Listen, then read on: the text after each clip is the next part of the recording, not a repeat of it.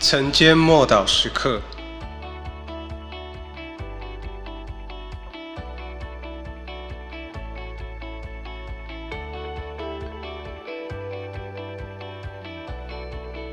信心的眼睛。希伯来书十一章二十七节，他因着信就离开埃及，不怕王怒，因为他恒心忍耐，如同看见那。不能看见的主，摩西在每一场征战和骚动当中都占了上风。不管遭遇任何敌对的势力，他都能够坚持忍耐到底，然后获得突破，获得得胜，达成目标，亲眼见神迹，还有神的应许实现。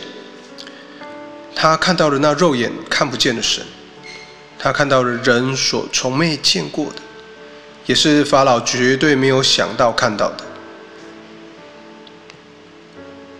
他的法老的心只有越来越刚硬。亚伦和米利安却经历经历过神的同在，但其实并没有看到摩西所看到的。以色列的子民看到了这些神迹奇事，但隔了一天又饿又渴，就把之前所看到的全部忘记了，完全打回原形。他们只看见外在彰显的，却没有看见那内在的生命。他们只渴望得到结果，但却没有看到神工作的原因。不知道是出于神才会有这样子的结果。但摩西看到的那肉眼所看不到的神。亲爱的弟兄姐妹，你我心里也有属灵的眼睛，有凭信心这个眼睛，这个信心的双眼，也能够帮助我们看见神，听见他的声音。感受到他的同在，这比一切都重要。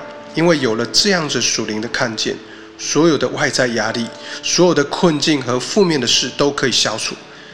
这就是我们成为神儿女最大的资产。